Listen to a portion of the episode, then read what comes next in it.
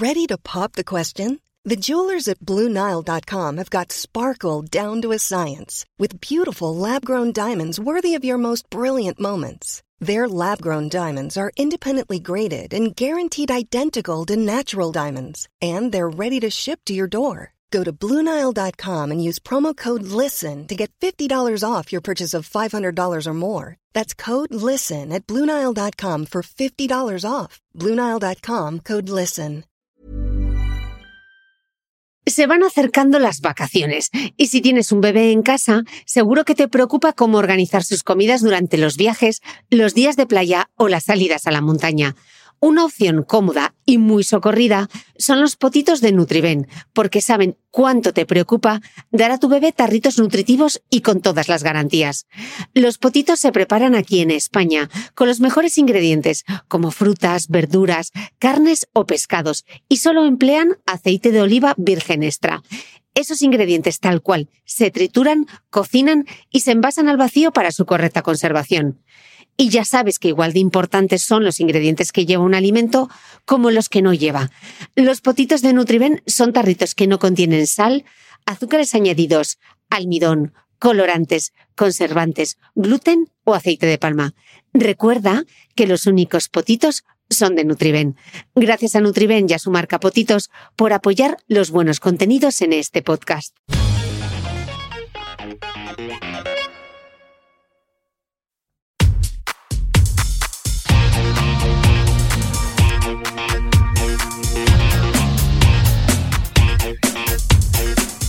Hola, soy Cristina Mitre, periodista y autora del blog de Beauty Mail. Bienvenidos a mi podcast, donde todas las semanas charlaré con los mejores expertos de la cosmética, la nutrición, el fitness y el bienestar, para que te sientas bien y te veas mejor.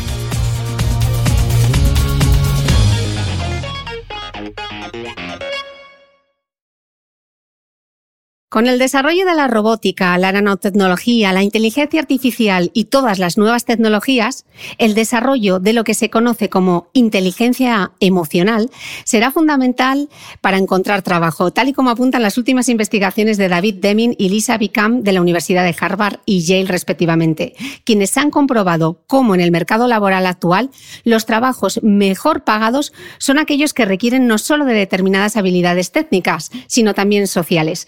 Así Así que me temo que ya no vale con ser un genio de las matemáticas, porque el trabajo en equipo, la flexibilidad o tener espíritu crítico serán igual de importantes, ya que de momento esto es algo que las máquinas no pueden hacer. Según el informe de Future of Jobs, el futuro del trabajo, del Foro Económico Mundial, en 2020 las habilidades sociales como la persuasión, la inteligencia emocional o enseñar a otros serán incluso más demandadas que, por ejemplo, saber programar. Hoy tengo la suerte de que por fin pueda acompañarme en el podcast la pediatra Lucía Galán Bertrán, socia fundadora del Centro Creciendo, miembro del Consejo Asesor de UNICEF, autora de cinco libros y con un sexto a punto de ver la luz. Y es que la magia de la Navidad ha hecho posible que nos encontremos en la rebotica de la farmacia obetense de mi querida amiga Mercedes Migoya. Hoy hablaremos con la experta sobre alfabetización emocional, nuestra asignatura pendiente. Bienvenida, Lucía. Ay, qué bonito. Muchas gracias, Cristina. La verdad es que es un placer reunirnos y además aquí en Asturias. Sí, la verdad que estamos las dos en casa, hemos vuelto como el almendro, así que hemos logrado por fin cuadrar agendas porque yo quería que Lucía estuviese en este podcast desde la primerísima temporada y hoy por fin eh, lo hemos logrado. Así que vamos a hacer un repaso de, de emociones. Espero que los escuchantes estén listos para este viaje. Venga, arrancamos. Arrancamos. Eh, Lucía, en tu libro Lo mejor de nuestras vidas explicas que los niños no tienen un razonamiento elaborado y complejo, que son impulsivos y que se mueven por emociones, porque aún no tienen desarrollada la corteza cerebral, esa parte del cerebro que está encargada del juicio, el raciocinio y el autocontrol. Em, por eso los niños, sobre todo los más pequeños, viven en un secuestro emocional casi continuo porque sus emociones predominan sobre la razón. Eh, Lucía, ¿esta es la explicación científica de las rabietas? Sí, básicamente sí. Así resumiéndolo muchísimo, sí. Realmente, claro, yo en la consulta diaria como, pediatra eh, me encuentro con padres todos los días muy frustrados, muy, muy negativos, muy preocupados por, por ese inicio de los dos, tres años, cuando los niños empiezan a sacar su temperamento y empiezan con, con las famosas rabietas, ¿no? Y yo siempre intento trasladar ese mensaje de tranquilidad de em, un niño que tiene detrás de un niño con rabietas hay un niño completamente normal, no necesariamente tiene que haber problemas en el cole, no necesariamente tiene que haber problemas en casa, simplemente es una fase del desarrollo por la que pasan todos los niños. Y la explicación es esa, la explicación es que si pudiésemos dividir nuestro cerebro en dos partes, tendríamos la parte superior, que es la corteza prefrontal, que es con la que trabajamos la inmensa mayor parte del tiempo los adultos, que es donde está el juicio, el control, el autocontrol, la moralidad, ¿no? es el cerebro ejecutivo, es ahora voy a hacer esto, luego esto, luego esto, aquí puedo comportarme así, aquí no puedo comportarme así. Trabajamos fundamentalmente con esa parte del cerebro. Sin embargo, tenemos otra, otro cerebro más, más, más, como si dijésemos, más profundo, que está, está inferior, eh, que forma parte del sistema límbico, del sistema amigdalar, que es donde están las emociones más primarias, más, más instintivas. ¿no? Está la risa, está el llanto, está el deseo, está la sexualidad, está el aquí y el ahora, está el, lo deseo y lo deseo ya. Y los niños pues por suerte o por desgracia, la inmensa mayoría de su tiempo funcionan con su cerebro inferior. ¿Por qué? Porque la corteza prefrontal no la tienen todavía desarrollada. Es decir, no tienen, ay, perdona, no tienen la estructura cerebral desarrollada como para eh, eh, entender y comprender todos esos, esos razonamientos complejos que a veces los adultos les, les, intentamos explicar, ¿no? Cariño, es que no te puedes poner las sandalias porque estamos en Oviedo, está diluviando, mira las noticias y estamos a dos grados de temperatura. El niño le da igual, quiere sus sandalias porque las ha visto en el armario ahí en el fondo y se las quiere poner, es el aquí y el ahora. Entonces los papás lo sufren como es que me quiere hacer de rabiar, es que me tiene manía, es que qué cabezota es, es que lo hace para llamar la atención y no, nada más lejos de la realidad. Todas esas explicaciones complejas que nosotros les damos, ellos no las entienden y no las entienden porque su cerebro todavía no está lo suficientemente maduro ni estructurado para relacionar el clima, la temperatura, el calzado, lo que me explica mamá, lo que me explica papá, es el deseo puro y duro. Entonces es, claro, es un choque continuo cuando tú intentas abordarlo desde tu yo racional de tu corteza prefrontal y ellos están ahí abajo que no entienden, eh, vamos, la mitad de lo que les estás explicando, ¿no? Cuando entiendes el funcionamiento del cerebro, los padres lo viven mejor. Claro, pero dices además que no es hasta los 20 años, incluso más, cuando esa parte del cerebro está completamente desarrollada, entonces nos queda un largo camino. Qué tremendo, qué tremendo. 20 años o más. O más. Que la crisis de los 40 tiene mucho de esto también, ¿eh? Efectivamente, sí. Eh, los expertos nos dicen que la corteza prefrontal se va desarrollando poquito a poco con los años y la verdad es que como pediatra y como madre es muy bonito descubrirlo junto a tus pacientes y junto a tus hijos. Ver cómo ellos a medida que van pasando el tiempo te empiezan a hacer unas preguntas cada vez más complejas, ¿no? Yo siempre digo, yo a veces me voy un fin de semana por ahí y cuando vuelvo a casa de repente mi hija pequeña me viene con unas preguntas y con unos racionamientos que digo, hija, cariño, este fin de semana tu corteza prefrontal ha cogido 300 gramos, porque esto no es normal lo que me acabas de, razonar, ¿no? Y es así, poco a poco, en función de los estímulos y del ambiente que ellos tienen a su alrededor, van estableciendo sus conexiones y van haciendo sus juicios, van haciendo su, esquema mental de lo que es el juicio, el autocontrol, la empatía, la moralidad, todo eso funciona ahí, ¿no? Entonces, en la adolescencia se produce otro pico importante de, rabietas, de secuestros emocionales. Es otro momento clave en el desarrollo cerebral de los chavales, donde el cerebro se produce un, efecto que es maravilloso, que se llama la poda neuronal, donde el cerebro desecha todas esas conexiones neuronales que el cerebro de ese adolescente interpreta que no va a utilizar ¿no? Hasta los 14, 15 años es recibir, recibir, recibir información, pero cuando llega ese momento el cerebro dice, a ver, yo no puedo con tanta información, vamos a hacer una poda. Y entonces hace como una selección y se queda solamente con lo que ese adolescente está ejercitando mucho, está utilizando mucho, es talentoso, está muy estimulado, está muy motivado y entonces ahí, ¡pum!, se produce como, yo siempre digo que la adolescencia es la traca final, ¿no? Se produce como la explosión de su personalidad, es el autoconocimiento, es la búsqueda de su identidad y entonces, en, ese, en esa búsqueda, los adolescentes tienen muchas subidas y bajadas, tienen muchos secuestros emocionales, eh, pierden parte del, del, autocontrol que ya habían adquirido, de repente bajan otra vez ahí, te da la sensación que vuelves a tener a un niño de cuatro años delante, ¿no? Pero es ese momento justo, justo, justo antes del despegue final, ¿no? Es, es precioso. Y, y precioso, pero difícil de gestionar, ¿no? ¿Cómo gestionas eso? Porque la rabieta de un niño no sé si es más fácil calmarles. Sí, Sí, los papás se agobian mucho con las rabitas de dos, tres años. Y a mí ya me inspiran ternura, que después de quiero decir, después de haberlo pasado eh, ya hace ya años y verlo día tras día en la consulta, son cosas que, conociendo cómo funcionan los niños e intentando mantener esa, conexión de empatía con el momento en el que está eh, tu hijo y sabiendo un poco cómo, tienes que hacer las cosas, a mí me inspiran ternura y es realmente es manejable. El adolescente es más difícil porque ya no es un niño de 15 kilos, ya es un chaval de 50, ya mm, sus razonamientos verbales eh, pueden ser mucho más hirientes que los de un niño pequeñito, ¿no? Tienen muchos más recursos a todos los niveles.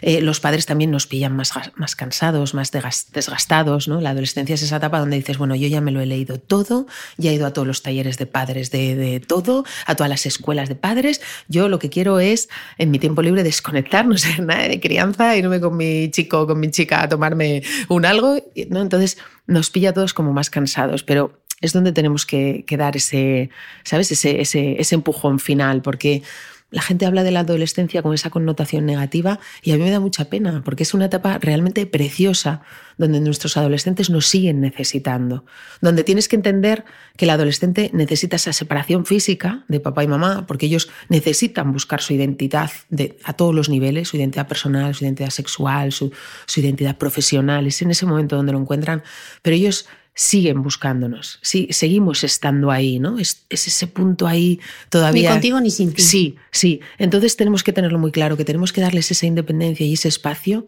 pero siempre tenemos que transmitirles el mensaje de, cariño, estoy aquí.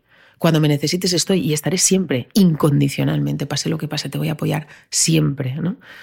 Ese legado mm, yo que tengo unos padres y he tenido la suerte de tener unos padres tan sumamente amorosos y comprensivos, Creo que es uno de los legados más valiosos que les podemos dar a nuestros hijos, saber que, que sus padres van a estar ahí, siempre pase lo que pase, ¿no? Es tan bonito tener eso ahí en, en nuestra mochila. Entonces, ¿es difícil de gestionar el adolescente? Sí.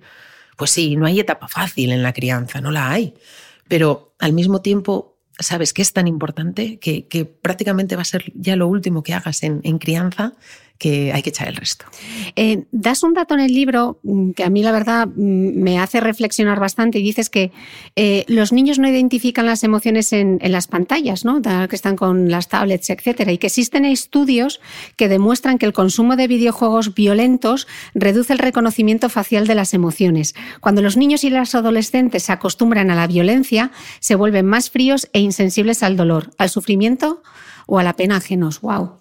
Sí, a ver, esto es un tema eh, que está en continuo estudio. Eh, la verdad es que desde que escribí el libro de lo mejor de nuestras vidas hace ya cuatro años, ahora eh, han salido interesantísimos estudios al respecto. Y, sí que es verdad que hay que dejar muy claro que cuando se habla de esos resultados son niños que abusan de pantallas.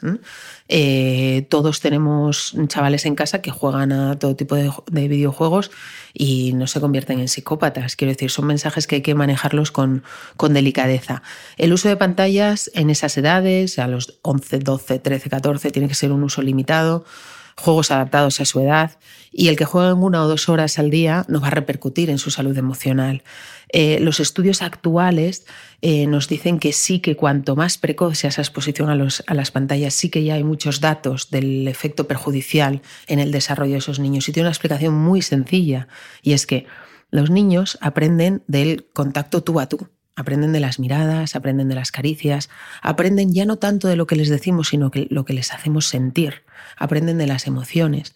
Eh, ellos, eh, su corteza prefrontal que está aún sin definir, sin estructurar, se va formando, esas conexiones neuronales se van formando en función de esos estímulos que reciben.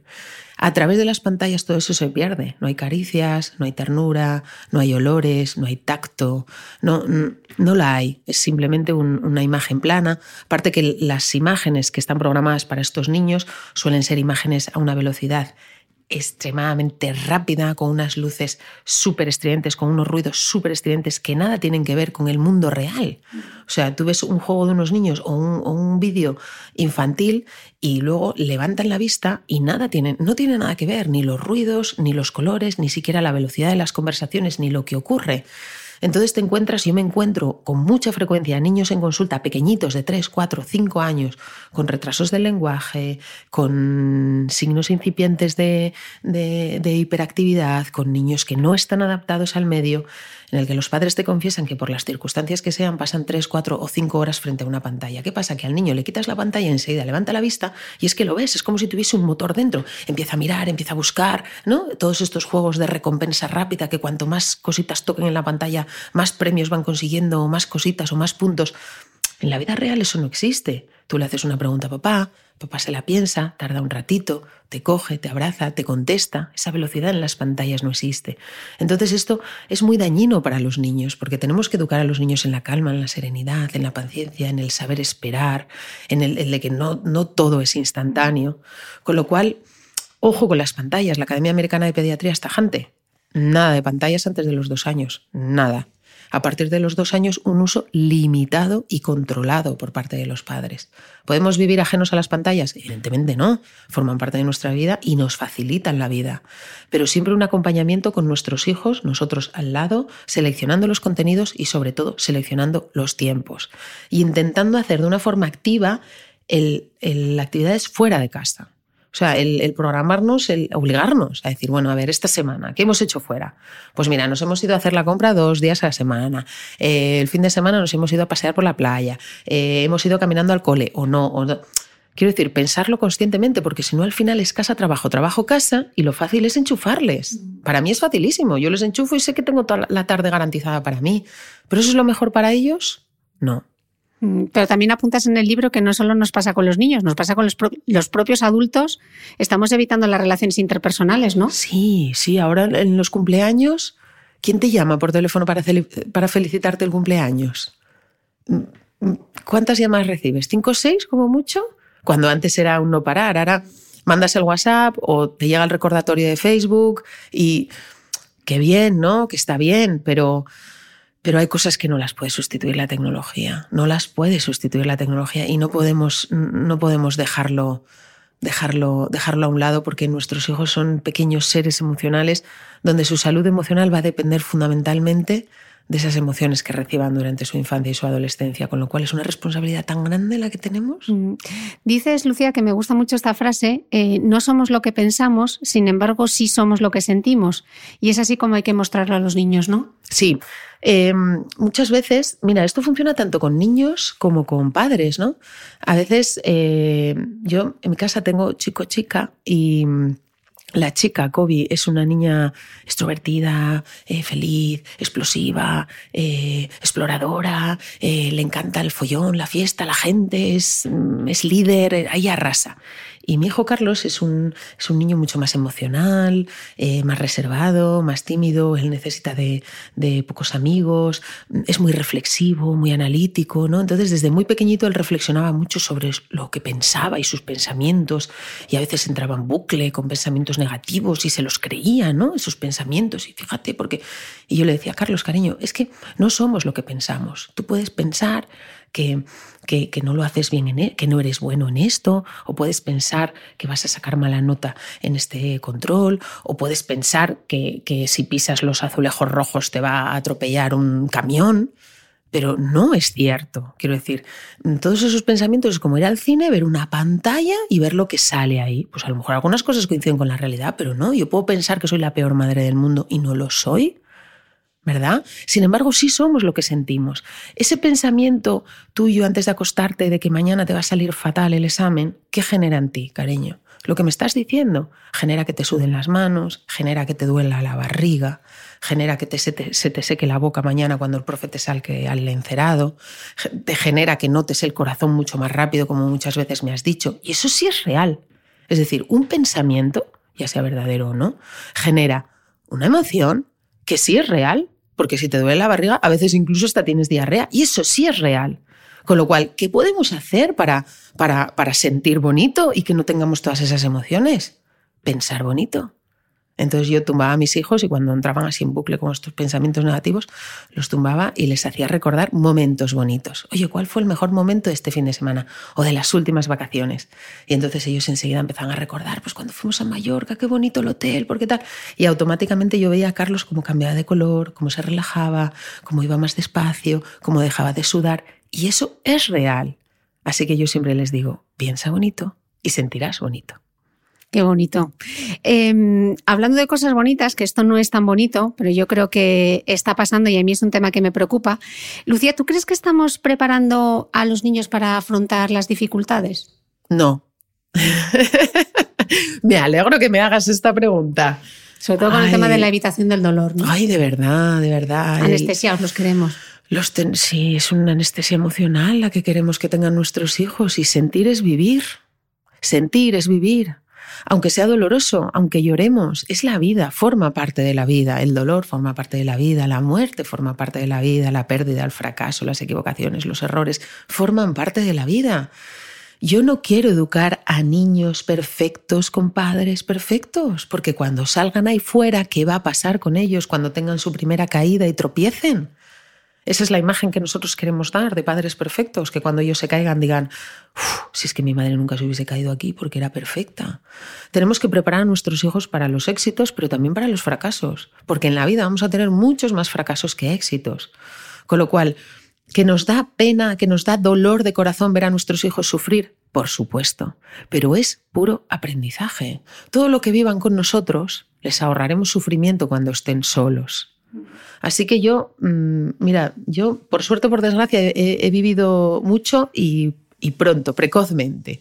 Y, lo he vivido con mis hijos. Yo a lo largo de mi vida he podido a veces separar a mis hijos y aislarlos de determinados temas y tragarme yo todo lo demás, pero decidí de forma consciente sentarlos en la cocina, que es donde yo hablo las cosas importantes. Cuando digo niños a la cocina, ellos ya saben que vamos a hablar de algo importante. Bueno, pues mm, empezamos un, nuevo camino en nuestra vida, vamos a cambiarnos de casita, papá y mamá van a llevar vidas separadas, esto es lo que ha pasado, hablamos del amor, hablamos del desamor, hablamos de la necesidad de ser felices en esta vida, de hacer felices a los demás, hablamos de la necesidad de estar bien uno mismo para, para dar lo mejor de ti a los demás. ¿Y he llorado delante de mis hijos? Pues sí, muchas veces pero es que eso forma parte de la vida. Es que yo quiero que mis hijos, si alguna vez pasan por, esa experiencia o similares, tengan la valentía de asumir pues que a veces estamos al 100% y nos comemos el mundo y otras veces estamos al 10% y tenemos que pedir ayuda porque no, no podemos ni, ni levantarnos. ¿no? Yo creo que esto es, de verdad, es, es, otro es otra de las cosas que tenemos que meter en su mochila, el, el aceptar que no somos invencibles, que no somos indestructibles, que habrá momentos de carpe diem, de cómete la vida a bocados, de levántate cada día como si mañana no estuvieses aquí, por supuesto, pero que mantener ese nivel de exigencia, de felicidad máxima los 365 días del año no solamente es irreal, sino que es tremendamente dañino mandar ese mensaje. Porque hay momentos de alegría que los disfrutamos a lo bestia, pero también hay momentos de tristeza, de melancolía, de, de aislamiento, en los que también merecen su espacio, ¿no? Tú de hecho dices que, que quieres que, tu hijos, que tus hijos te vean como una madre de carne y hueso, ¿no? Sí, una madre de carne y hueso, real, que tiene sus momentos buenos, súper buenos, sus momentos oscuros, sus debilidades, sus errores. Una mamá que cuando se equivoca pide perdón, Muchos, muchos lectores me dicen, jo, es que leerte me da una paz, me da una serenidad y, es que te imagino como una, una madre ideal y, perfecta. Y yo, para nada. Yo a veces pierdo el control, no me dicen, pero tú gritas y yo, pues a veces sí, a veces pierdo el control, grito, eso sí. Una vez pasa la tormenta, cojo a mis hijos y les digo, chicos, perdonadme, mm, se me ha ido, se me ha ido, no os tenía que haber gritado, no os tenía que haber dicho esto, fue fuera de lugar entenderme que he tenido un mal día, tal, de verdad voy a intentar que esto no vuelva a suceder, porque eso también es aprendizaje, porque yo ahora que llevo muchos años haciéndolo, veo como ellos ahora lo hacen conmigo. Y cuando, sobre todo ahora el mayor, con la adolescencia, que a veces tiene salidas de tono, cómo luego es capaz él de reflexionar, de irse a la habitación él solo, de pensar y de salir y decir, mamá, lo siento, esto no te lo tenía que haber dicho, sabes que esto no, yo en realidad no lo pienso, lo dije sin pensarlo. Pues esto es maravilloso, porque esa manera que tiene de comportarse conmigo la tendrá con su futura pareja, con sus amigos, y ojalá todos tuviésemos la, honestidad ¿no? de, saber pedir perdón a tiempo antes de, que llegue la sangre al río y, de asumir que, que a veces nos equivocamos. Claro que sí, pero que tenemos que dar un paso atrás y que a veces una retirada es una victoria siempre. Porque además esto tiene muchas más implicaciones de lo que la gente podamos pensar en, un, en, un, primer momento. ¿no? Tú de hecho lanzas una pregunta en el libro y dices, ¿es casualidad que pediatras, psicólogos y psiquiatras infantiles cada vez tengamos más casos de depresión infantil y de ansiedad? No es casualidad. No es casualidad y fíjate, ahora estoy muy metida en, todo el tema de, la salud mental, porque en mi propio centro, en el centro creciendo, la mitad es, eh, son profesionales médicos y la otra mitad son profesionales de la salud mental. Y entonces eh, trabajamos conjuntamente ¿no? con psicólogos, con psiquiatras y la verdad es que para nosotros es un aprendizaje bestial, porque yo nunca puedo separar la salud física de la emocional de, de un paciente mío. Para mí es tan importante diagnosticar una neumonía en un chaval de 12 años que una depresión. ¿no? Y, el tema del suicidio es algo que, es terrible, ¿eh? que se, eh, esto, esto es para, para otro podcast. Mm, ¿Qué está pasando? O sea, uno se deprime con 30 años y acaba con su vida. No, es que mucho viene de mucho antes. Que no podemos ver a nuestros hijos tristes y ponemos capa sobre capa y les exigimos esa felicidad eh, perpetua a los 365 días del año. Pues no, pues empieza por aceptar que tu hijo, aunque tenga 5 años, tendrá momentos tristes y no pasa nada. Y tendrás que sentarte con él y decir, cariño, ¿qué te ocurre? ¿En qué te puedo ayudar? en lugar de solucionarles la vida y decirles, esto no es nada, ya verás cuando seas mayor, esto no son problemas de verdad, o lo que tienes que hacer es, no, no, cariño, ¿en qué te puedo ayudar? Esta frase tan maravillosa, que se la puedes decir a tu hijo de 5, de 15, a tu compañero de vida o a tu mejor amiga, ¿en qué te puedo ayudar? En lugar de solucionar los problemas del mundo mundial, ¿verdad? Pues, pues sí, aceptar que nuestros hijos pues a veces tienen momentos tristes e intentar identificar esos signos de alarma que nos puedan hacer mm, pedir ayuda a un profesional antes de, que se declare una depresión. Pero todos los casos de bullying, de suicidios en adolescentes, es que me parece un fracaso como sociedad. O sea, que un adolescente llegue a quitarse la vida por el acoso que está recibiendo o por la mala gestión emocional en casa, en el cole, en... me parece un fracaso como, como sociedad de todos. Ya no te digo de profesionales sanitarios, por supuesto, ¿no? De, todos en general, que no sepamos ver eh, este, este, esta puntita del iceberg de, las personas que tienen depresión, que tienen esta tristeza vital, o que no queramos verlas. Yo creo que tenemos que, que hacer un cambio de chip y ser seres mucho más compasivos, generosos y poner el foco no, no tanto en los mensajes de de, ¿no? de ser feliz, de, sí, que esto está muy bien, o sea, tienes que ir por la vida enchufado, oye, que está genial, pero es que yo hay momentos que no quiero estar enchufado, hay momentos que yo necesito parar, aislarme, pensar, reflexionar y elegir qué rumbo voy a, voy a, voy a tomar. Y eso, desde el chute, no puedes reflexionar. Porque seguro que hay gente que dice, bueno, hombre, pero ¿qué preocupaciones va a tener un chaval o una niña de siete años? ¿Muchas? Pobrecitos, las mismas que nosotros, pero en su escala. ¿no? Esto de, eso no son problemas de verdad, son sus problemas.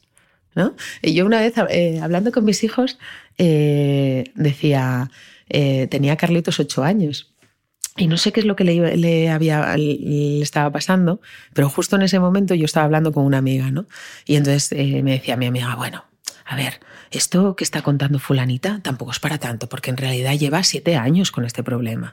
Y de repente Carlos iba en el coche, en el asiento de atrás, él tenía ocho. Dice, hombre, es que siete años es mucho. Y mi amiga, pues hombre, pues no, nosotros que tenemos ya 40, pues siete años, pues tampoco es tanto, ¿eh? Dice Carlos, bueno, es prácticamente toda mi vida con ese problema. Y claro, nos quedamos las dos mirando para él como diciendo, es que tiene toda la razón. Quiero decir, es que su escala de problemas hay que medirla con su sistema métrico. Entonces, eh, para el niño de siete años que tiene un problema con la compañerita que tiene sentado al lado, con la que pasa ocho horas al día, es un problema importante, porque pasa mucho más tiempo con esa compañerita que con papá y mamá. Así que, no, bueno, y es que con problemas como ese tendrás miles. No, perdona. Es que ese Son su cosas de niños, ¿no? Son cosas de niños, ya, ya solucionarán. Ya, pero es que ahí es donde empiezan luego los problemas de mayores. Entonces, siéntate con tu hijo, analiza, que te explique qué ocurre, cuál es el problema, en qué te puedo ayudar, vamos a por ello. Hmm. Dices, de hecho, en el libro que la sociedad recibe con los brazos abiertos a los triunfadores, les prepara para los aplausos, pero que tú quieres preparar eh, a tus hijos para las dificultades. ¿Tú crees, eh, Lucía, que sería necesario que nos replanteásemos realmente qué es el éxito? Sí. Que lo reevaluásemos. Es que todo el mundo asocia el éxito al éxito profesional, ¿sabes?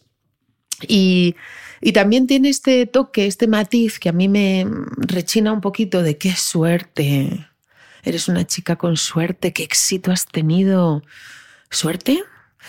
Mm, suerte los que les tocó la lotería ayer. Oye, fenomenal, me alegro un montón. Eso es suerte. Pero detrás de un éxito profesional hay mucho esfuerzo, hay mucho sacrificio, hay muchas lágrimas, hay muchas noches sin dormir, hay muchos errores también, hay muchas equivocaciones, ¿no? Entonces, mm, yo a mis hijos, fíjate, intento mm, no darle mucho bombo a los, a los éxitos a los que, que he ido recogiendo en los últimos años. Hombre, los celebramos y tal, pero intento que no se queden solo con eso. Es más, cuando me he equivocado en algo, cuando algo ha salido mal, cuando he tenido que rectificar, también lo he compartido con ellos. La decepción, ¿no? Pues fijaros que empecé esto con toda la ilusión del mundo y al final lo he tenido que dejar porque me he dado cuenta que esto no iba a ser bueno, que, que no iba a funcionar, que no sé qué, tal. Ay, mamá, vaya, lo siento. No pasa nada, chicos, porque mira, gracias a eso he aprendido que por ahí no íbamos, no nos iba a funcionar. Tenemos que pensar otra cosa.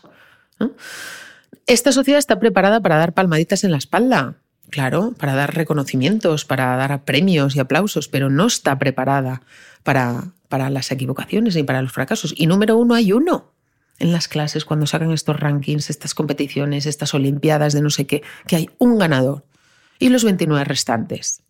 Yo siempre he sido bastante contraria a, todas esto, a todos estos rankings, ¿no? Porque al final la vida, mira, en mi campo, en el campo de la medicina, esto nos preparan para, para salvar vidas, ¿no? Para para, para, los éxitos, para los reconocimientos, para, para, las participaciones en los congresos, para ser, ¿no? ser ahí, no sé, llegar muy alto, pero realmente para lo verdaderamente importante no te preparan.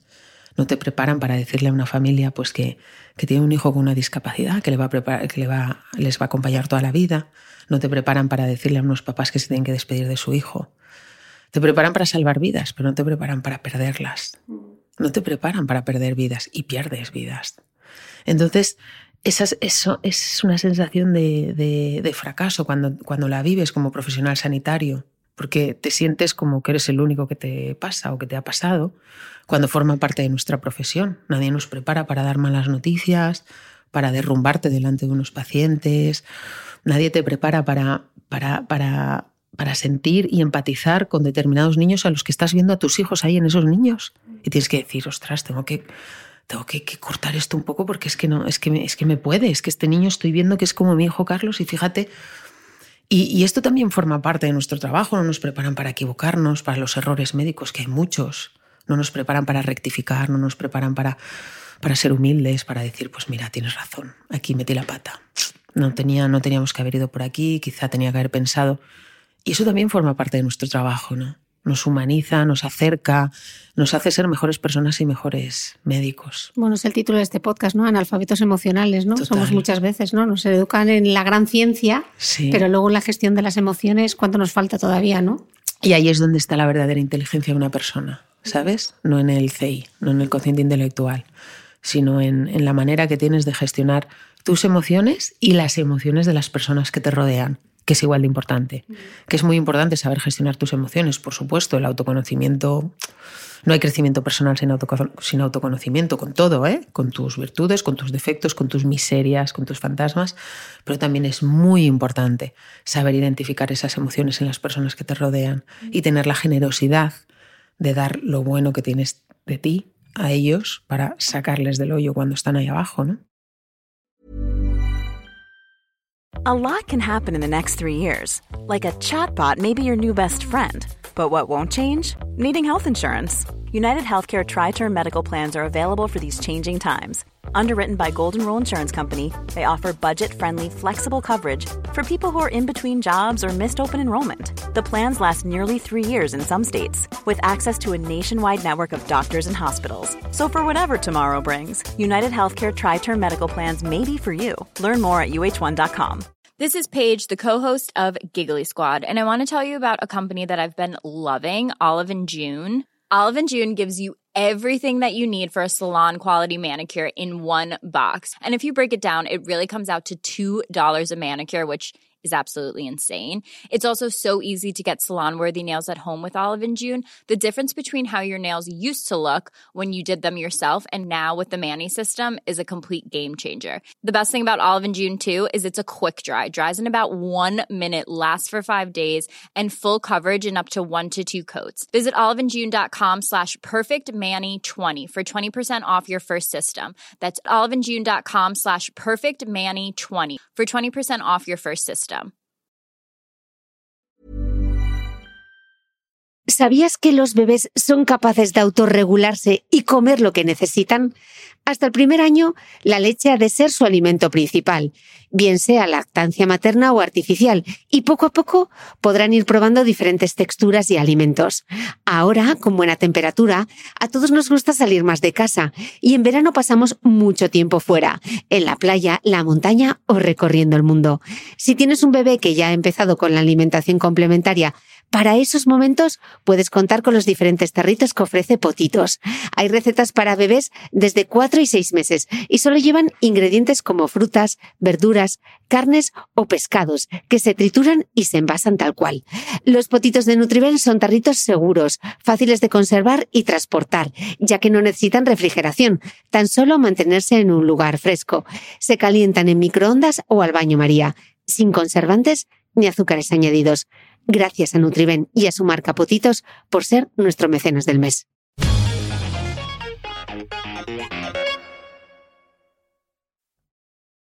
Respecto al éxito, eh, lanzas una pregunta súper potente en el libro eh, que a veces eh, planteas, ¿no? De cómo te gustaría que fuera tu hijo. Entonces hay algunas respuestas que te han dado padres y madres y hay quien dice, me gustaría que fuera buena persona, que sea educado, que sea trabajador, que trate bien a la gente que le rodea, que estudie, que dé lo mejor de sí mismo, que se esfuerce. Y tú dices que tú lo que quieres es que tus hijos sean felices, ¿no? Sí. La felicidad como clave del éxito. ¿Por qué no decimos eso? Sí, es que sí. Yo quiero que mis hijos sean felices. Y a veces, fíjate, es un mensaje criticado. Pues no, yo no quiero que mis hijos sean felices. Yo quiero que vivan todas las emociones. Por supuesto, pero, mm, pero eso no quita para que, sean unas, para que sean personas felices y sobre todo para que busquen la felicidad. Porque a veces estás tan tan ofuscado en, en, tu día a día, en tus obligaciones, tus responsabilidades, en lo que esperan de ti, en tu, propio nivel de, de, autoexigencia que te has marcado, que te olvidas de si eso que estás haciendo te acerca a lo que siempre habías soñado, te acerca a esa persona que habías soñado ser, o a ese, a ese puesto de trabajo con el que habías soñado, a esa profesión.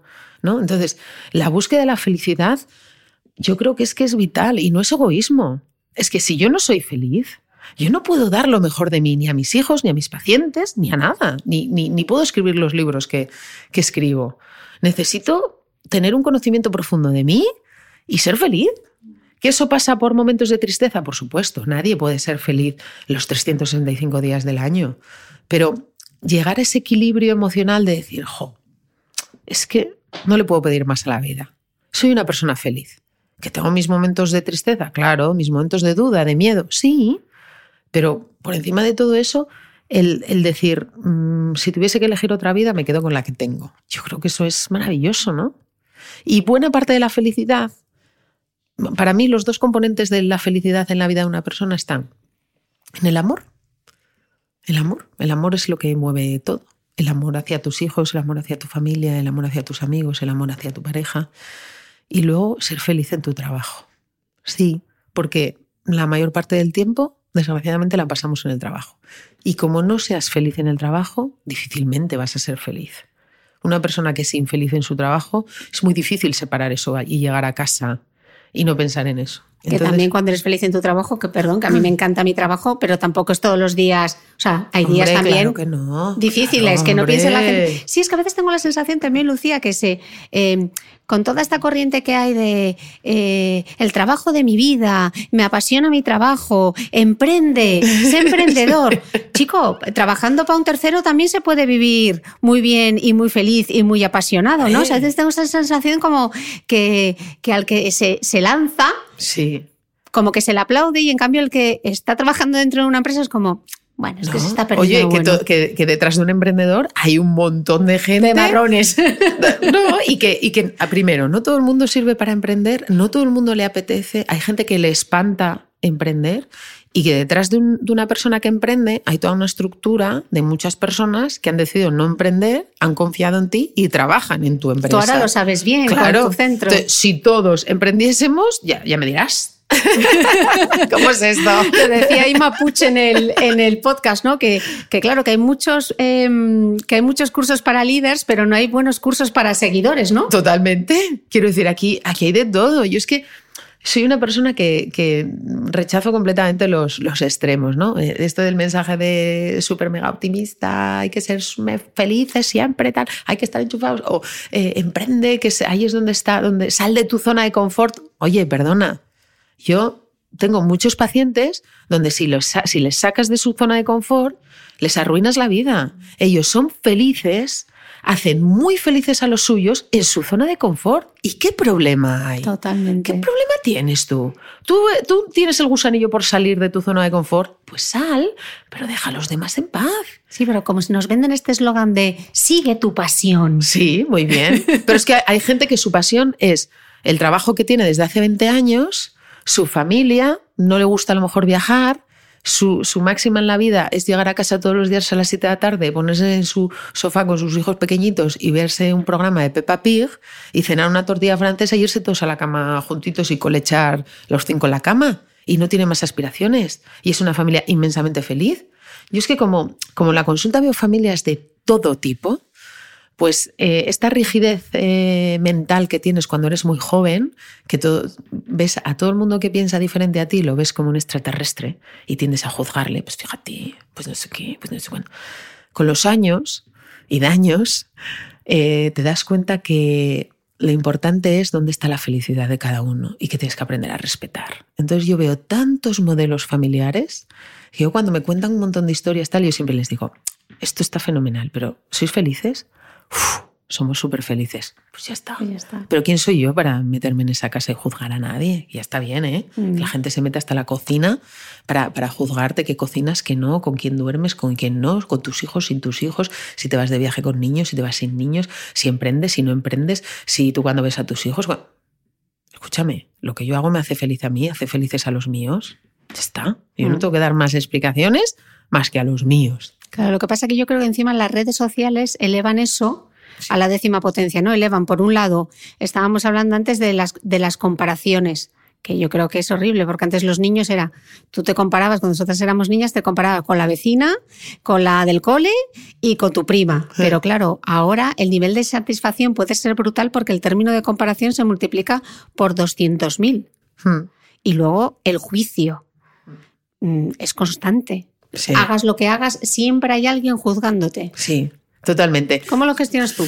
Pues mira, eh, al principio lo gestionaba mal, porque para esto tampoco te preparan, ¿no? Y mm, yo siempre he sido una niña, pues eso, mm, como mi hija, así que destacaba, pues delegada de clase, eh, pues cuando entré en el hospital, eh, así revolucionaria, pues esto no es justo, porque esto hay que pelear por esto, porque nos quedan nuestros derechos, tal, era así, eh, pues es un poco así Contestataria. Sí, un poquito. Eh, entonces eh, estaba acostumbrada a mucho reconocimiento de amigo. Yo decía que viene esto, oye, que viene esto, otro, tal. Y, claro, cuando te empiezan a caer, pim, pam, pam, pam, pues esto nadie te prepara. Y claro, cuanto más alto subes, tienes de todo, más de todo. Tienes muchísimo recono- reconocimiento, que es lo que te hace seguir. ¿no? Yo todos los cientos de mensajes de lectores, de madres, de... es espectacular, es lo que me da a mí la gasolina para seguir. Pero luego también recibes críticas. Entonces al principio las, las gestionas mal y luego ya aprendes a vivir con ellas. Aprendes que no puedes gustar a todo el mundo Y luego aprendes algo que es valiosísimo, que hay determinadas líneas rojas que no se pueden traspasar y que no se pueden consentir y que son inadmisibles.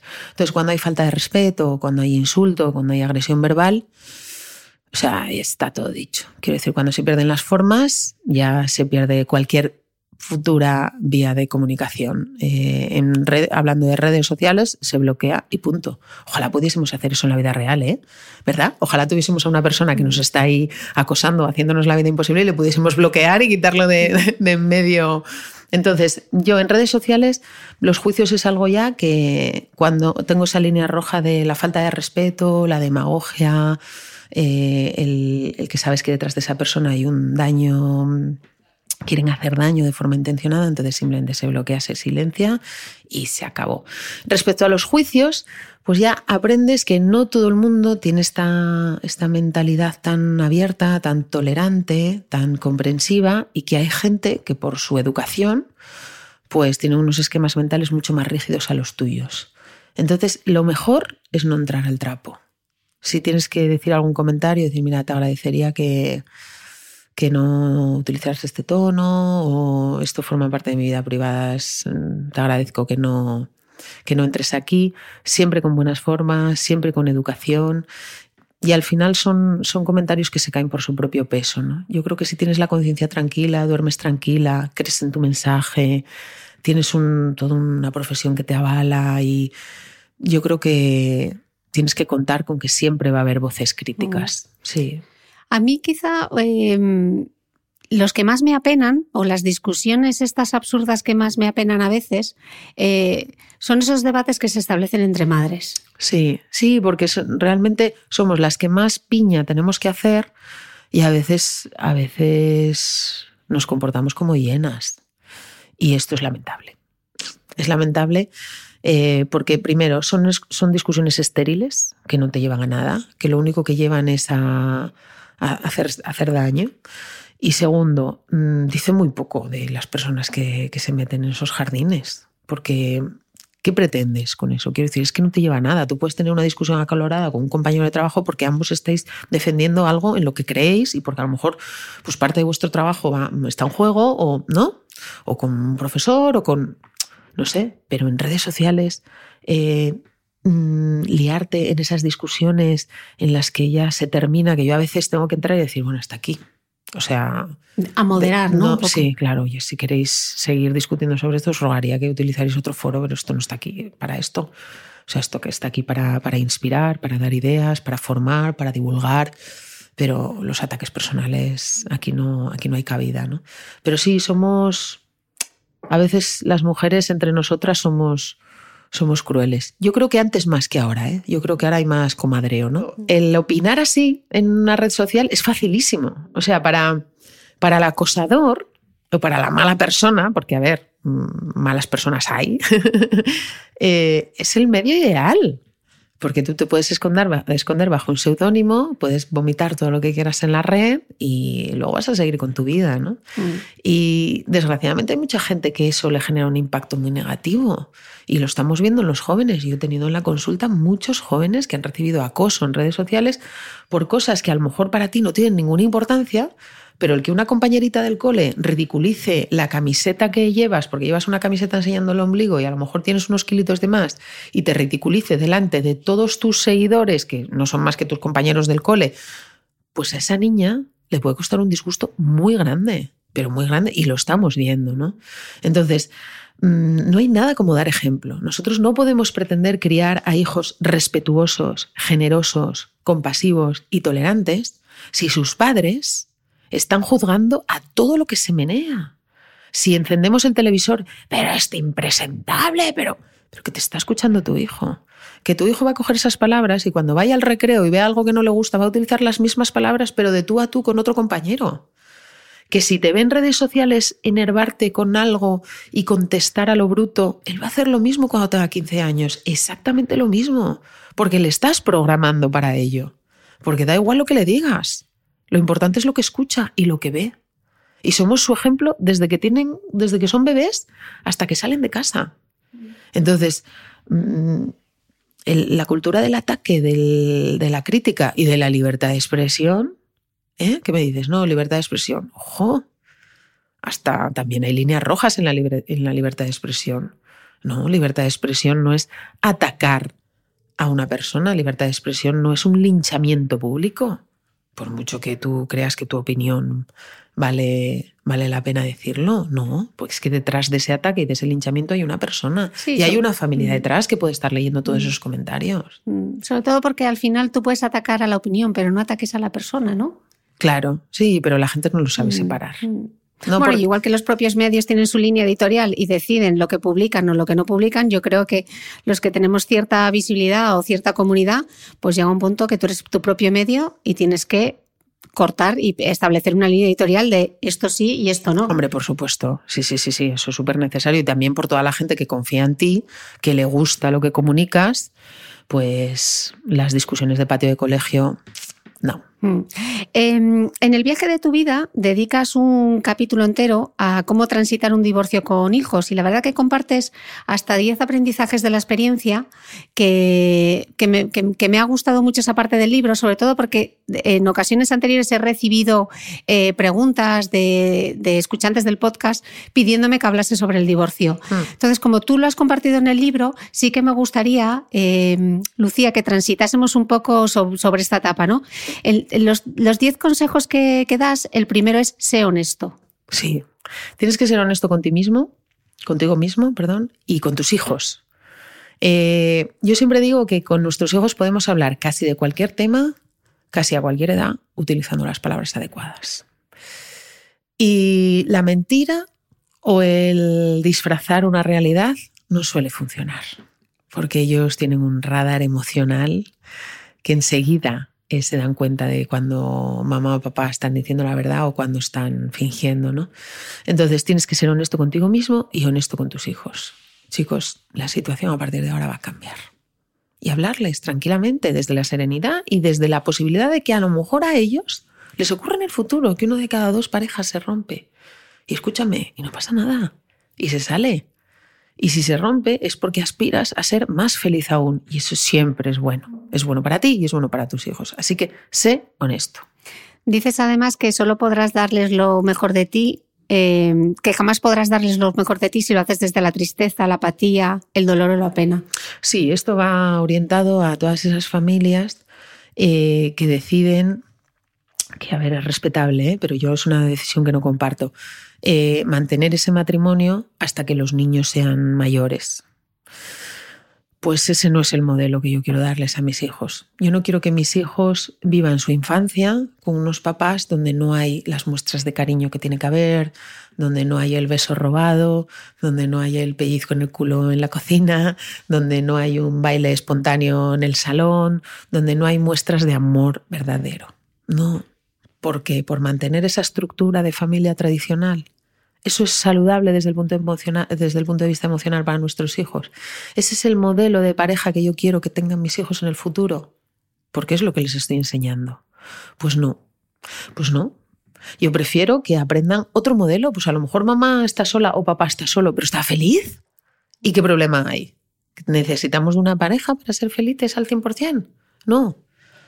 La pareja mm, te, ayuda, te ayuda a ser aún más feliz, sin duda. Pero el 100% lo tienes que conseguir tú. No puedes tener una dependencia emocional en otra persona porque si esa persona te falla, ¿qué es de tu vida? Mm. ¿No? Dices que, que tu maternidad es solo tuya, que tus hijos ya tienen un padre. ¿Eso qué significa? Sí, significa, esto es muy bonito, mira, porque eh, mm, el hecho de que, de que te separes, te divorcies o rompas con el padre de tus hijos, no quiere decir que, que él salga de la familia. Yo siempre lo he dicho que lo importante de una familia no es vivir bajo el mismo techo, sino vivir unidos. Y nosotros estamos unidos. Y mis hijos tienen un padre y tienen un padre maravilloso. Y yo cuando cuando estaba sola y antes de tener otra pareja, jamás se me pasó por la cabeza buscar un padre. Es más, ahora que tengo pareja y que le adoro y que le quiero muchísimo, nunca le exijo a él nada como, como, como, futurible padre de mis hijos, porque mis hijos ya tienen un padre. Mi pareja es mi pareja. y bastante tiene con aguantarme a mí. que la convivencia es maravillosa y al final, claro, convive con mis hijos y mis hijos le adoran y le quieren, sí, pero esto viene porque en la consulta veo muchas mamás equivocadas con este tema, ¿no? Tienen futuras parejas o papás tienen futuras parejas y a veces les exigen unas responsabilidades a sus parejas que no les corresponden. Que esos niños ya tienen un padre y ya tienen una madre. Entonces no vuelques esas responsabilidades en tu pareja, porque lo más normal es que al principio, bueno, lo encajen, pero llega un momento que esa mochila sea muy pesada y no es su mochila. Así que mis hijos tienen un padre que es fantástico y además mamá tiene novio y les quiere muchísimo. Salen ganando, tienen cada vez más gente. Hombre, claro, no tú sabes las navidades, qué divertidas son. cuántas casas visitan y cuántas comilonas. Sí, a mí, yo, mira, es algo que me siento muy orgullosa. Ahora que han pasado ya muchos años, porque yo me divorcié cuando mis hijos tenían dos y tres añitos, ¿eh? ahora ya tienen casi trece y once. O sea que hemos, hemos recorrido ya un buen viaje juntos y he, y he pasado por todas las fases. Y hemos pasado por la fase de mamá tiene novio, de papá tiene novia, de mamá rompe con novio, de papá rompe con novia, de, ¿sabes? Eh, mamá tiene nuevo novio, hemos pasado por muchas fases. Entonces ha sido muy divertido vivirlo con ellos. Y yo ahora veo cómo ellos eh, a veces tienen amigos que están pasando por ese momento ahora y entonces yo les escucho así un poco de lejos la madurez con la que afrontan el tema con sus amigos, a mí se me llenan los ojos de lágrimas decir, mira chico, mis, mis padres pasaron por esto hace ya unos cuantos años y no lo tienes que ver como algo negativo. Porque, mira, es que mi madre es súper feliz, el mi madre es una pasada, nos lo pasamos genial, tenemos varias casas, siempre tenemos planes. Mm, fíjate que yo a veces, si no me apetece estar aquí, llamo a mi padre, me voy con mi padre, paso la tarde y al final los dos siempre terminan. Y lo importante en esta vida es ser feliz. Es una cosa que se les ha quedado a ellos grabado, pero desde pequeñitos. Lo importante en esta vida es ser feliz. Y les digo, sí, es ser feliz y hacer felices a las personas que te rodean. Siempre les pongo la coletilla. que eso no quiere decir que para llegar hasta ahí no haya sido un camino transitado muy duro. Muy duro y desde el dolor muchas veces, ¿no? Desde el dolor, desde la incomprensión, desde la frustración, desde la sensación de fracaso, desde la soledad, desde la soledad, desde la soledad, sí. Eh, yo ahora, pues muchas lectoras me escriben y me dicen, jo, Lucía, es que lo cuentas y parece todo tan fácil y qué suerte has tenido y otra vez la suerte, ¿no?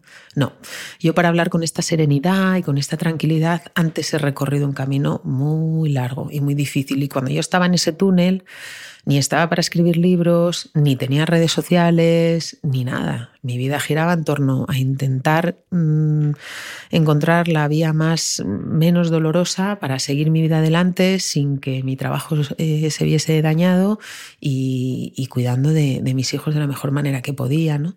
Entonces, la vida, dicen, la vida es muy corta, tal. No, la vida es larga, es muy larga, nos pasan muchas cosas, eh, vamos a tener muchas oportunidades, nada es para siempre, podemos dar casi siempre podemos dar marcha atrás, rectificar el rumbo, cambiar un poquito o girar 180 grados. No tenemos que tomárnoslo todo tan a la tremenda, porque realmente en la vida nos pasan tantas cosas y tenemos tantas oportunidades y la inmensa mayoría de las decisiones las tomamos nosotros que pues nada, pues decides esto, vamos para adelante y si no funciona, pues cambiamos, ¿no? No, y que un error, una equivocación no puede ser lo que te defina para el resto de tu vida, ¿no? Sí, y que y que tampoco quiero yo que la gente que pasa por ello lo vivan como un error. Mm. Es un aprendizaje. Yo, yo pasé 16 años con el padre de, de, mis hijos y, los, y la inmensa mayor parte de esos 16 años fueron unos años muy felices. Y por encima de todo eso está que me ha dado a las personas que más quiero en este mundo y por las que daría mi vida ya mismo, ya sin despedirme, que son mis hijos. Entonces, él va a formar parte de mi familia siempre y él lo sabe. Y ese mensaje se lo tenemos que transmitir a nuestros hijos. Y todos los conflictos que haya entre papá y mamá tienen que estar entre papá y mamá. Jamás utilizar a tus hijos como moneda de cambio. Claro, aquí viene el cuarto consejo que es no utilizar a los hijos como arma arrojadiza, ¿no? ¿Qué, pasa? ¿qué, pasa? Que a mí me, yo en la consulta me han llamado ya de varios juicios para testificar de que si las visitas que ha venido mamá, las visitas que ha venido papá, de quién se encarga más, de quién cuida más. Y esto, es, esto da mucha pena. Y cuando tengo a estas familias, les hago la pregunta que yo me hacía cuando estaba en ese momento, que yo era muy jovencita y ya te tenía prácticamente dos bebés en casa. Y yo me preguntaba, Lucía, ¿qué te gustaría que recuerden tus hijos de tu divorcio cuando sean mayores? Y esa pregunta es la que me fue dando todas las respuestas en qué hacer y qué no hacer. Entonces, ahora mis hijos eh, recuerdan o viven esto como una situación, bueno, que nos ha tocado. Papá y mamá se respetan, tienen una relación cordial. Si tienen algún problema, la verdad es que nosotros no nos enteramos, porque no se enteran.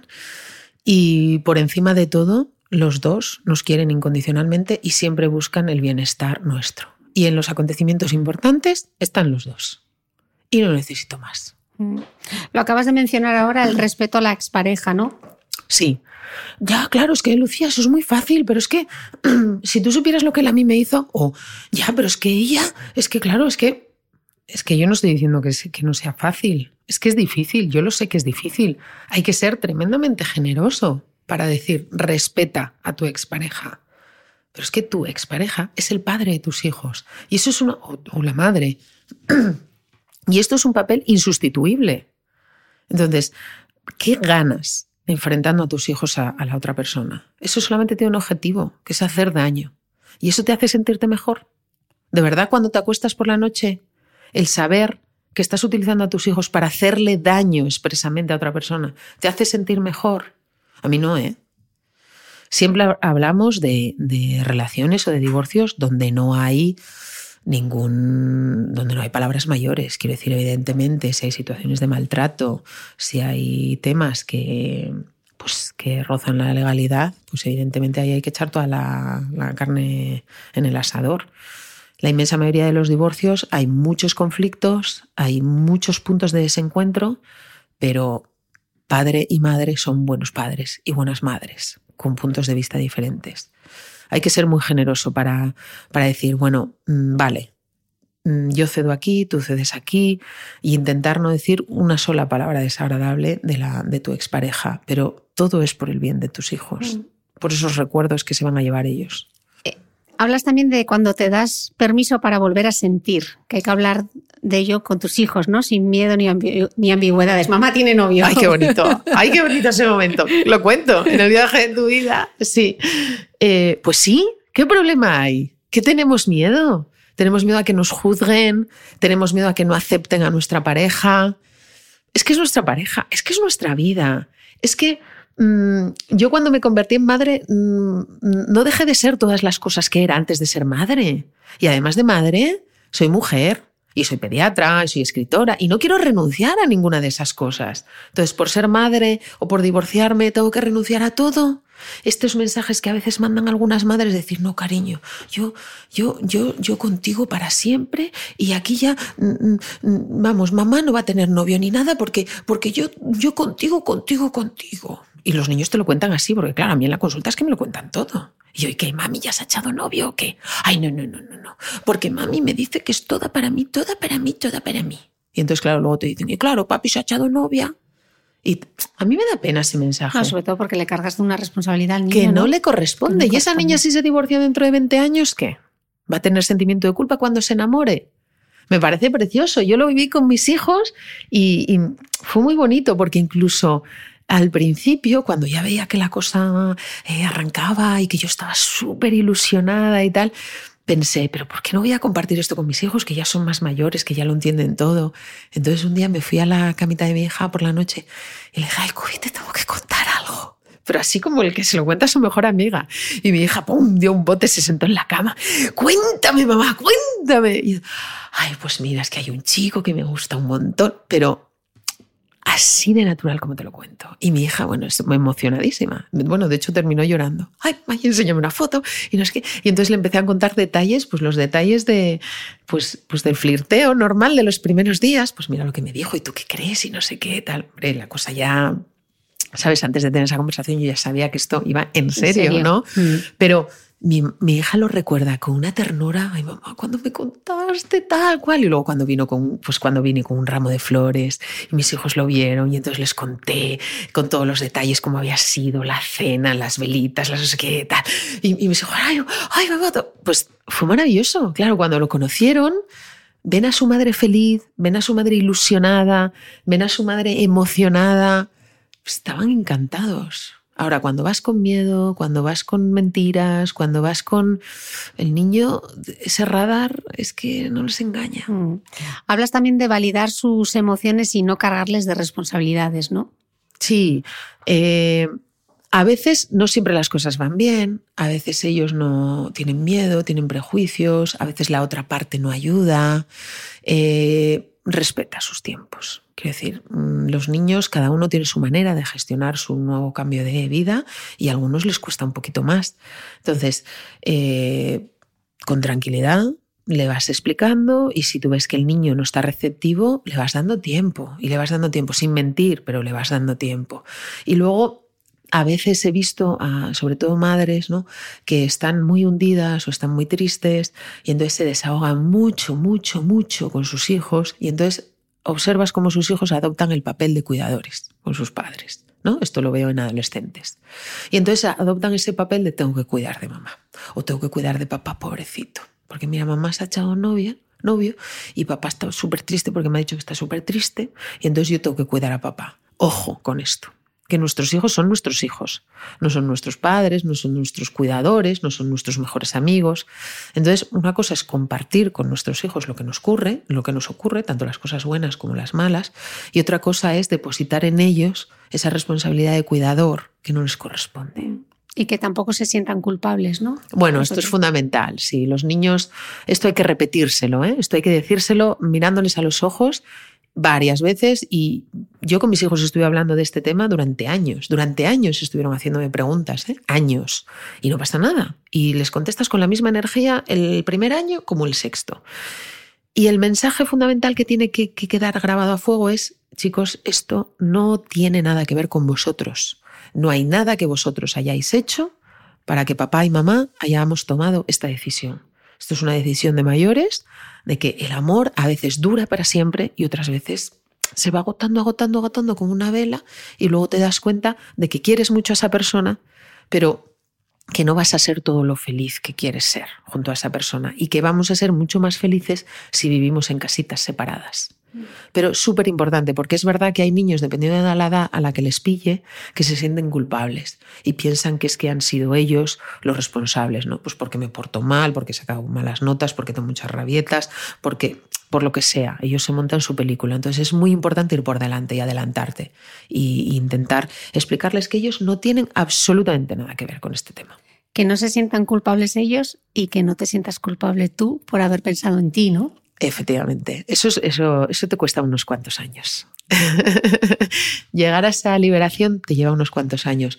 Que no te sientas tú culpable también por toda la presión que, llevamos, ¿no? De, de, las expectativas que todos los demás habían puesto en ti, lo que se esperaba de ti, lo que tú misma te habías imaginado. ¿no? Yo siempre digo que cuando tienes el predictor en la mano, y estás ahí con tu chico, eh, probablemente es uno de los momentos más felices de tu vida, ¿no? Ves ahí las dos rayitas. Y entonces en esa, en esa felicidad, pues tú, tú, imaginas que vas a tener un bebé perfecto, que vas a tener una relación de pareja perfecta, que vas a tener una vida perfecta, porque cariño, que nos puede salir mal si lo tenemos todo. ¿no? Y, y, sin darte cuenta te montas una película que es maravillosa y, y te hace sentir súper bonito, pero la vida improvisa. Y ni tu hijo es perfecto, ni tu relación de pareja va a ser perfecta, ni la vida es perfecta. Entonces, darte cuenta de eso duele. Duele porque te das cuenta de que ese lugar en el que tú te habías imaginado no va a llegar nunca. Y que esa persona eh, con la que decidiste compartir tu vida, pues no va a estar más en ella. Entonces eso genera una sensación de fracaso y de vacío importante, sobre todo cuando, bueno, cuando eres joven, a mí me pilló en un momento en el que mis amigas se estaban casando. y yo me estaba divorciando. Entonces me sentía, me sentí sola, me sentí sola porque yo decía, es que no sé cómo va a pasar esto a mí. Bueno, es un duelo al final, ¿no? Hombre, en toda regla. Mm. Es un duelo en toda regla con un, con un nivel de exigencia muy alto. No, no tienes tiempo para, para hacer el duelo como corresponde, ¿eh? porque tienes que trabajar más, porque mm, económicamente todo siempre es mucho más costoso, porque tus hijos te requieren de mucha energía. Entonces, eh, no es un duelo como el de la pérdida de alguien al que quieres, en el que tienes a, todo tu, a toda tu gente a tu alrededor ¿no? y te entiende perfectamente y te puedes tomar tu tiempo. Es un duelo a contrarreloj.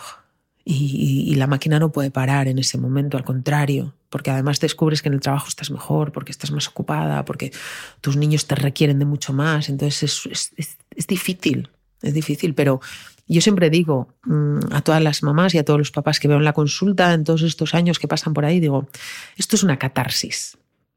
Ahora, cuando salgas, serás otra persona. No pretendas ser la misma, ¿eh? porque no vas a ser. Vas a ser otra persona y vas a ser una persona mucho más fuerte. Y vas a ser capaz de poner cada cosa en su justo lugar. O sea, tu escala de valores y tu felicidad va a cambiar completamente. Los grandes problemas que veías antes dejarán de serlo. Y entonces los grandes problemas serán solo dos o tres. Y aprenderás a valorar lo verdaderamente importante que hay en la vida, que son tus hijos y las personas que te hacen feliz. Y ya está. Y yo, después de haber pasado por todo este proceso, soy una mujer más, más feliz. Eh, me conozco muchísimo más de, lo que me conocía antes de que me ocurriera y, creo que soy mejor madre, fíjate, porque el pasarlo mal te hace, el que la vida te dé así una buena leche, ¿eh? te pone así la cara del revés, te hace poner los pies en el suelo. Y entonces te hace tomar conciencia, echar raíces y decir, chicos, somos una piña y aquí vamos para adelante, como sea. Como los de Alicante que dice mi padre. y el décimo consejo y el más importante de todos, pero no solo para quien esté transitando un divorcio, sino para todo el mundo en general. Tú dices, tienes derecho a ser feliz, así que vive. Sí. Vida no hay más que una, mientras no nos demuestren lo contrario. Y vivir no es pasar de, de lado por la vida. Vivir es sentir, es reír, es llorar, es amar, es desear. Vivir es tomar todas las oportunidades que se te presentan en, el camino, es disfrutar, es, sentir, aunque a veces duela. Pero vivir es sentir y sentir es vivir. Y no estamos aquí para, para que nadie recuerde nada de nosotros cuando ya no estemos. Estamos aquí para que nos recuerden por algo, por algo que hemos, que, hemos hecho o por algo que, les haya removido y les haya hecho sentir. Al final la vida es emoción y, y, el que te pasen cosas, a todos nos van a pasar cosas, ¿a quién no? Pero tenemos que tener la valentía de levantarnos y de seguir estando ahí, porque la vida es frágil y es limitada. Sí, todo cambia en un instante. En un instante. Yo, lo veo en la consulta que de repente de una revisión a otra tienen un diagnóstico que les cambia la vida a esa familia. Y los dejé con una vida perfecta y a los 20 días vienen y son otras personas porque ha entrado en, la, en, casa un diagnóstico devastador. Entonces la vida es frágil, ¿eh? Aprovechémosla y vivamos a tope. A tope de power, Lucía. a tope de power. Qué regalo de entrevista y con este mensaje yo creo que nos queda a todos vivir y sentir. Sí. Hemos tardado, pero qué bien lo hemos pasado. Solo puedo darte las gracias por haber estado aquí, por abrirte así al micro. Muchísimas gracias, Lucía. Gracias a ti, Cristina, un placer. Y a vosotros, muchísimas gracias y nos escuchamos de nuevo el próximo domingo. No olvides que todas las notas de este capítulo están en mi blog de beautymail.es. Además, si no quieres perderte ningún capítulo del podcast de Cristina Mitre, suscríbete a thebeautymail.es y a cualquiera de las aplicaciones en las que puedes escuchar mi podcast, como Spreaker, Apple Podcast, Spotify, Evox y YouTube. Solo tienes que buscar el podcast de Cristina Mitre y darle a suscribir. Y un último favor, si entras en iTunes y me dejas un comentario y además me regalas unas estrellas, ayudas a que este podcast tenga cada vez más visibilidad y pueda seguir creciendo. Te espero el próximo domingo con una nueva entrega del podcast de Cristina Mitre.